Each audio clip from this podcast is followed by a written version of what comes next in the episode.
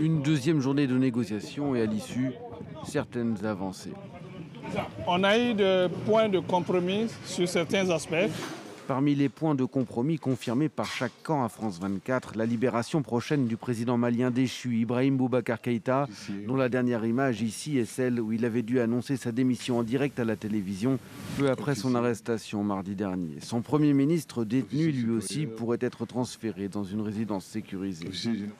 Des questions restent en suspens sur la durée et la composition d'un gouvernement de transition. Devant les caméras, le chef de la délégation ouest-africaine, l'ancien président nigérian Goodluck Jonathan, qui jusqu'à peu réclamait le retour au pouvoir d'Ibeka, reste flou. We have reached a number of agreements, but we have not reached agreement in all the issues. Bon, nous avons pu nous entendre sur certains points, mais pas encore sur euh, l'ensemble des, des points de discussion. Dénoncé par une grande partie de la communauté internationale, le coup d'État de mardi n'a suscité que très peu d'opposition à Bamako, où les militaires ont même été à nouveau acclamés par la foule vendredi.